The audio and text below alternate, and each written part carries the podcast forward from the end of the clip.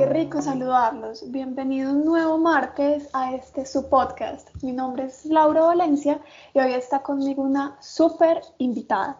Su nombre es Natalia Álvarez. Es una total apasionada del mundo del mercadeo y la innovación.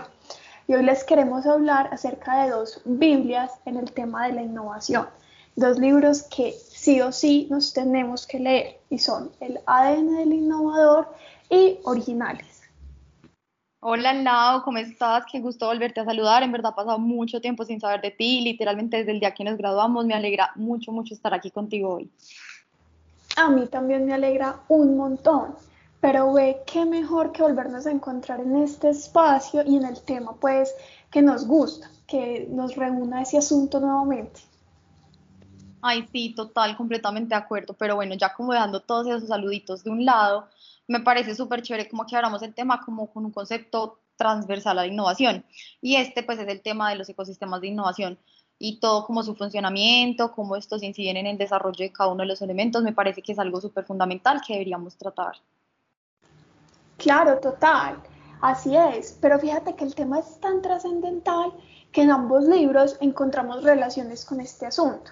Mira que los ecosistemas de innovación, pues los actores que participan en él son supremamente fundamentales y aportan a que todo el sistema tenga pues como cierto funcionamiento, casi que ande como un relojito. Y uno de los puntos más importantes que toca el libro, llamado pues el ADN del innovador, es justo el tema del networking. Entonces mira cómo eh, los involucrados en un ecosistema son parte fundamental de su correcto funcionamiento. Total, o sea, súper de acuerdo. Y mira, como que también con el tema que se plantea en ese libro de originales, con relación al tema de los ecosistemas de innovación, dicen como que al momento de proponer una idea única y disruptiva, muchas veces como que es necesario que tu equipo de trabajo te apoye o incluso que obtengas como esa aprobación de tu jefe. Entonces, ve como nuevamente sale a flote lo fundamental, que es que todos los elementos de un ecosistema en verdad estén como alineados y trabajen en pro de un mismo objetivo, como que vayan todos por un mismo camino pero ve que no todos los conceptos son exactamente los mismos y así calcaditos. Mira que cada libro es supremamente enriquecedor desde esos puntos diferenciales que le ofrecen al lector. Mira que, por un lado, el ADN del innovador promueve un montón el tema de la experimentación, materializar con prototipos y en fin. Pero por el contrario, en el libro originales te dicen, ve, Procrastinar cuando se sabe hacer es una excelente estrategia. Entonces, la idea no es olvidarnos del proyecto, sino parar un momentico con la acción y eh, tenerlo en la cabeza ir como pensando acerca de posibles ideas que puedan ir llegando. Entonces, mira qué perspectivas tan diferentes nos ofrecen. Claro, total. Pero yo creo que en verdad ambos libros son unas Biblias para que los, los que nos gusta como todo este tema como de innovación, del mercadeo, porque mira que hay una similitud enorme entre ambos y es que te dicen que un, innovador no nace. Un innovador se va forjando con el tiempo por medio de todos estos tips que nos dan ambos libros, todas esas herramientas que se pueden ir implementando en el día a día.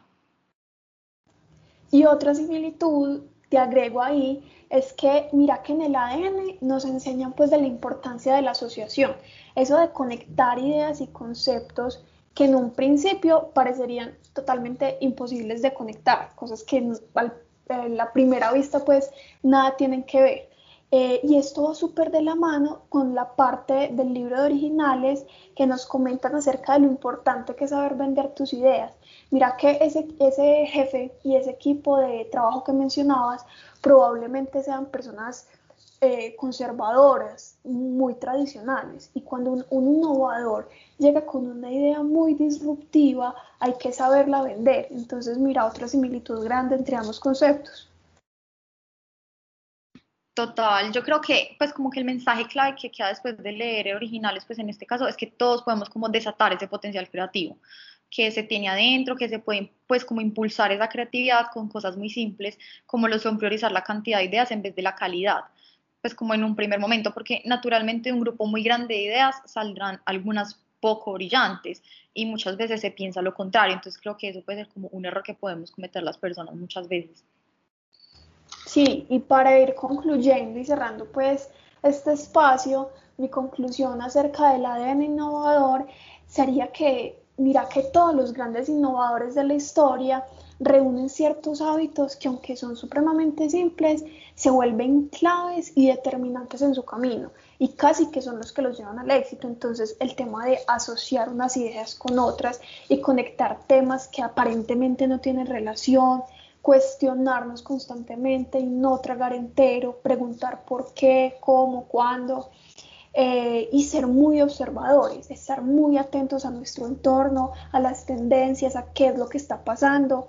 Otro asunto, pues, lo que mencionábamos acerca del networking y lo importante que es trabajar en red con los individuos que hacen parte, pues, de ese ecosistema. Incluso los que no hagan parte de ese mismo ecosistema, pues, al que tú haces parte, es incluso muy enriquecedor porque te pueden ofrecer una visión, una perspectiva nueva.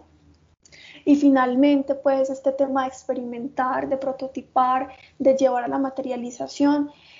Y mira que todos son eh, herramientas que están al alcance de todos. No es algo imposible, no es algo que sea solo de algunos pocos, son cosas que podemos implementar todos en nuestro día a día. Entonces, finalmente agradecerte un montón por este espacio tan enriquecedor. Realmente esperamos que todos nuestros oyentes lo hayan disfrutado tanto como nosotras.